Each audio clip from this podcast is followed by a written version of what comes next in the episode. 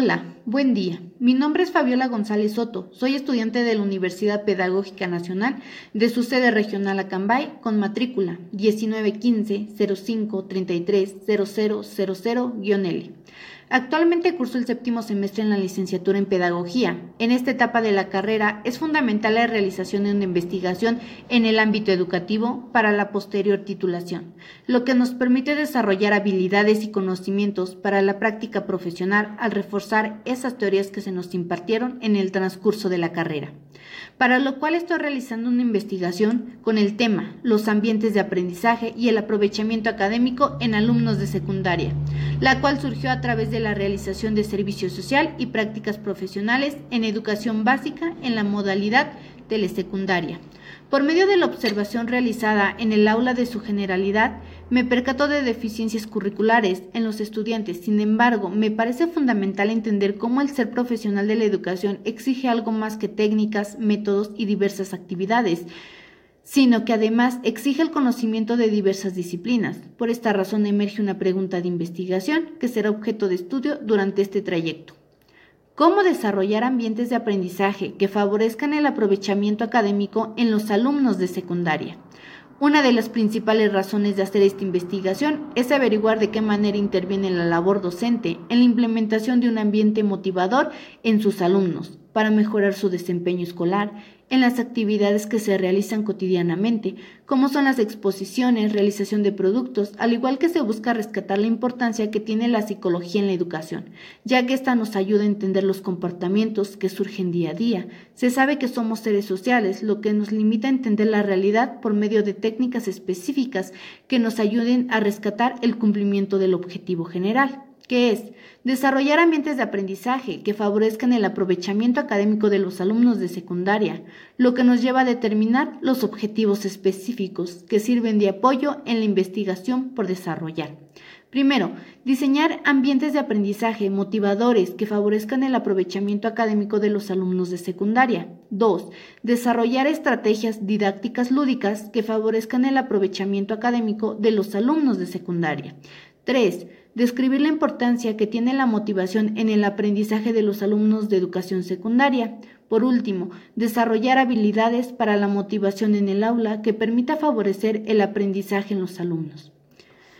Es de gran importancia que en carreras como lo es la licenciatura en pedagogía se dé lugar a la investigación de diversos temas, ya que es decisivo para tener un buen desempeño laboral y así poder ayudar a nuestros, a nuestros estudiantes a desarrollarse en el mejor contexto de tal manera que la interpretación de las teorías de la psicología dan sentido y lógica a lo que observamos en la realidad al contrastar datos. Por ejemplo, en el cumplimiento de los estadios que propone Piaget se observa que no se cumplen de manera directa, ya que pueden encontrarse pequeñas variaciones de acuerdo a la edad que nos maneja. Sin embargo, estos nos sirven de apoyo para comprender las características particulares de los estudiantes, de acuerdo a la etapa de desarrollo en que se encuentren, así como también al contexto en el que se desenvuelven.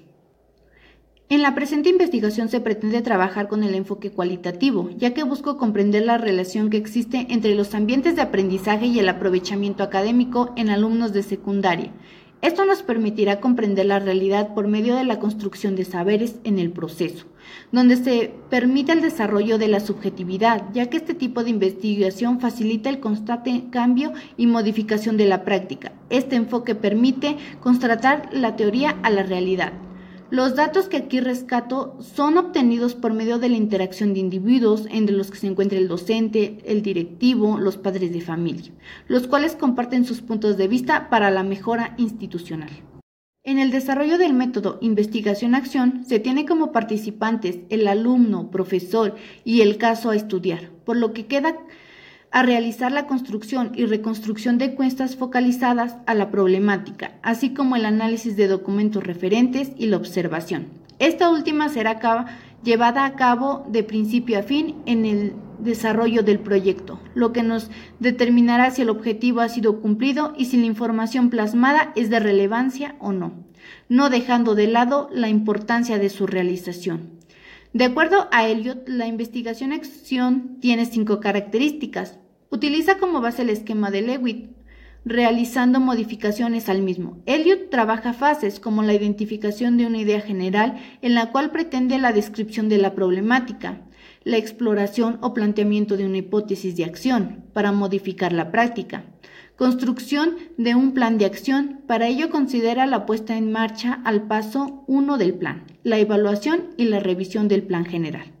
Al realizar críticas sobre el método de Lewitt, realiza remodelaciones y representa el proceso de la investigación-acción a través de ciclos en los cuales se aplican los tres pasos o elementos propuestos por Lewitt, iniciando con la revisión del problema y acciones concretas, continuando con la visión de los medios a seguir con la acción y para terminar la planificación de los instrumentos que servirán como base para el acceso a la información. En estos aspectos considera la puesta en marcha, la evaluación y finalmente una revisión del plan de acción. Con base a lo recapitulado, voy a compartir algunos puntos a trabajar en la investigación de manera breve. Como tema principal tenemos docentes como agente motivador del alumno de secundaria.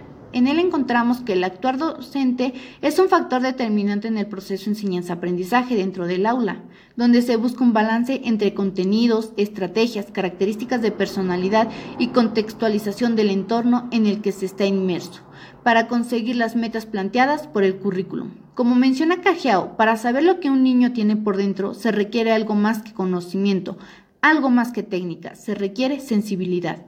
De, de, acuerdo a lo que menciona, se analiza la relevancia de darle a la educación perspectiva de género y una orientación integral. Aquí es donde se hace conciencia de la importancia de la psicología en el desarrollo del niño, en conjunto con las necesidades del ser humano, autonomía, relación y competencia. Son las encargadas de dar sentido a nuestro actuar diario, se encuentran en la naturaleza humana, por lo que se puede afirmar que influyen en la motivación de los estudiantes con factores externos como la presión y las calificaciones por medio de acciones enfocadas en el condicionamiento. Sin embargo, la verdad de la motivación se reduce al hecho de que todos los individuos son estudiantes por naturaleza.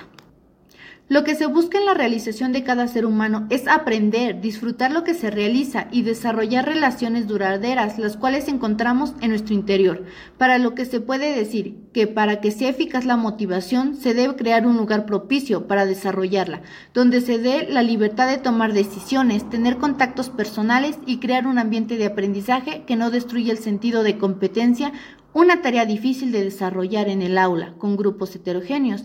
Se sabe que son colectivos de aprendices con diferentes ritmos, estilos, donde encontramos los kinestésicos, visuales, auditivos y procesos de aprendizaje. Pareciera que docente y maestro es lo mismo, sin embargo el docente es considerado mero reproductor de técnicas, conocimientos, metodología que ha aprendido a lo largo de su preparación, mientras el maestro es el que tiene claro que todo el tiempo se aprende y de todos, por lo que se enfoca en el aprendizaje práctico, de tal manera que promueve en sus alumnos el deseo de aprender. No significa que busca desvalidar la importancia de la teoría, sino de darle lugar a la reflexión de lo preestablecido. En un enfoque social se podría afirmar que el docente es el encargado de producir la mano de obra barata para lo que exige la sociedad y el maestro es el encargado de guiar a la creación de líderes, como dice Cageo en su libro La formación de maestros y su impacto social. El desempeño del educador es por lo menos tres dimensiones, la política, la ética y la pedagógica. El docente es el que dice, el que conduce, el que enseña en un sentido escolástico. El maestro enseña haciendo con el aprendiz para que éste aprenda a hacer. El docente desarrolla un discurso ante el alumno para que éste, a su vez, desarrolle discursos.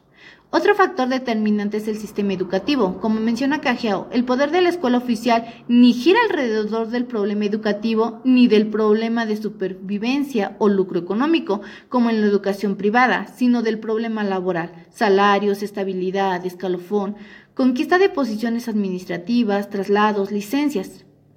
Bueno, para poder buscar un cambio en el sistema es necesario repensar la educación enfocándonos en un mundo cambiante, donde se puede seguir utilizando las mismas técnicas y métodos de la misma manera. Lo que nos lleva a contextualizar nuestro tema de investigación en educación secundaria. Según Bourdieu y Passeron, las escuelas secundarias no pueden ser vistas únicamente como espacios de reproducción, donde los aspectos estructurales cobran vida. Son también, en esa intersección de lo institucional y lo individual, espacios de producción, contingencia, creación e innovación. Las Secundarias no son solo espacios donde el carácter heterogéneo, múltiple, diverso y cambiante de las expresiones y formas de la condición adolescente se manifiestan, sino donde se construyen y reconstruyen los estudiantes como sujetos juveniles. La educación secundaria en la mayor parte de los estudiantes es vista como la forma de escape a su vida social, en la que se están inmersos la búsqueda de emancipación que les permita desarrollarse interactuando con otros adolescentes. Este proceso de subjetivación, redefinición y resignificación, además de estar inmersos en el proceso curricular establecido en las instituciones, al igual que ante la sociedad, en este se van reconstruyendo diariamente, creando sentido y expectativa propia de acuerdo a su experiencia. Su relación de perspección con las escuelas secundarias es muy amplio y va desde quienes no tienen ningún interés por lo que puedan ofrecerles, como espacios de aprendizaje, viéndolas solamente como lugares para compartir y disfrutar el momento con otros, hasta los que ven en ellas espacios privilegiados para la formación individual y movilidad social. Los estudiantes construyen en las escuelas a partir de la proximidad comunidades afectivas, Mafesori menciona que tienen entre sus prioridades el estar juntos para gozar el momento, pero este lado lúdico de la solidaridad genera también solidaridades. En esta dimensión afectiva lúdica de la secundaria hay que considerar además los noviazgos y en general las relaciones afectivas entre hombres y mujeres, que de igual manera forma se ha modificado como resultado de nuevos procesos culturales y que también se transforman en el transcurso de los años en la secundaria como influencia de una sexualidad que se está resignificando. Todos estos estudiantes se encuentran en la etapa de reconstrucción de su identidad y al verse afectados por la etapa de desarrollo que atraviesan dificultan la manera de socializar y generar en ellos esos intereses que se espera por su parte. Como menciona Jean Piaget, etapa de operaciones formales que abarca desde los 12 años hasta la edad adulta. En este periodo los niños ganan la capacidad para utilizar una lógica que les permite llegar a conclusiones abstractas que no están ligadas a casos concretos. En otras palabras, a partir de este momento pueden pensar sobre pensar y eso quiere decir que pueden analizar y manipular deliberadamente esquemas de pensamiento. También pueden utilizar el razonamiento hipotético deductivo. El papel docente se ve afectado por la falta de autonomía, donde la exigencia de calidad y cumplimiento se encuentra en negociación constante. Actualmente se han llegado a plantear las grandes diferencias de la educación privada y pública para encontrar un balance y hacer posible la igualdad de oportunidades entre individuos. Cajeo menciona, el poder de la escuela oficial ni gira alrededor del problema educativo ni del problema de supervivencia o lucro económico, como en la educación privada, sino del problema laboral, salarios, estabilidad, escalofón, conquista de posiciones administrativas, traslados, licencias. En poder las instituciones se ven como la herramienta que ejerce el Estado para el cumplimiento de las exigencias del gobierno, conceptualizando que la educación es un mero mecanismo que le permite tener la certeza de que se seguirá contando con las masas en la realización de los individuos que la dirigen. En la contextualización tenemos que, para desarrollar un ambiente de aprendizaje adecuado, es necesario ser más flexibles, dando lugar a la autonomía para definir e implementar instrumentos que ayuden a la obtención de conocimientos. Es claro determinar que el fin del sistema educativo es homogeneizar los saberes. En las exigencias la población se centra en cumplir lo establecido y no se da lugar a la reflexión crítica, un factor que afecta al ser desarrollado, al ir perdiendo autonomía cuando se puede enfocar en ser generadores de conocimiento, como lo menciona Cajeo, maestros entrenados para enseñar de acuerdo con programas preestablecidos. No pueden asumir un rol de generadores de oportunidades diferenciadas de aprendizaje que los aparte de su rol burocratizado de poder para ubicarlos en situaciones de animadores con muy pocas respuestas seguras a la mano. El trabajo del docente se ha vuelto cada vez más discriminado al no contar con la participación activa de la comunidad escolar, enfocándose en la resolución del problema, no solo en el cumplimiento del currículum, sino que va más allá, tratando de satisfacer las necesidades que exige la sociedad en específico contexto, lo que limite el actuar del docente al tener que satisfacer la parte que le corresponde, quedando así los problemas inconclusos y poco favorecidos. Al reflexionar el actuar docente es claro que se trata de un tema complejo, en donde se desarrollan estrategias para la obtención de conocimientos y más que eso, el desarrollo del ser pensante. Muchas veces lo único que se produce es la repetición de la información, generando un aprendizaje mecánico y no significativo, que sería el adecuado. Sin embargo, esto se ha venido dando por la práctica cotidiana al darse por entendido que la mayor parte de los estudiantes solo buscan pasar las materias que se les imparte y poco veces pasan al desarrollo del pensamiento reflexivo. Es aquí donde se desarrolla un pensamiento crítico. Aquí encontramos personas que no se sienten satisfechas con lo que se les imparte, sino que van más allá tratando de resolver cuestiones que se les genera en el proceso, al igual que atienden al mundo real por medio de la contrastación de la teoría con la práctica.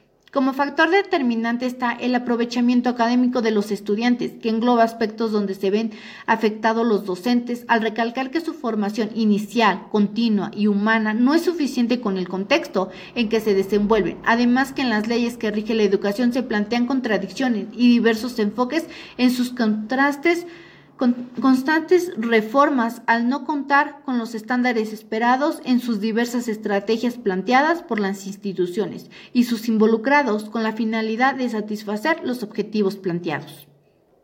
Otro subtema a abordar es lo peligroso de los discursos pedagógicos, donde encontramos que, en el ambiente que se lleva a cabo diariamente en las instituciones educativas, se observa claramente cómo el gobierno es el encargado de regir la educación por medio de esos discursos de ocultamiento de objetivos al implementar reglamentos a seguir por parte de los educandos hacia la comunidad educativa, los cuales esconden la realidad que se vive en cada uno de los contextos que se tienen. Es decir, el desarrollo de los estudiantes engloba a lo esperado por el gobierno para satisfacer las necesidades que le acontecen en su momento, lo que ocasiona la desvalorización de la educación en general, al no tener claro lo que se desea obtener. Como dice Cajeo, la formación de valores ciudadanos es uno de los objetivos centrales del proceso educativo de todo ser humano, en tanto que su dimensión social se materializa en la cotidianidad de la convivencia y en la construcción de formas cada vez más elaboradas de organización que permiten el desarrollo de todas las potencialidades de cada individuo como parte del núcleo social.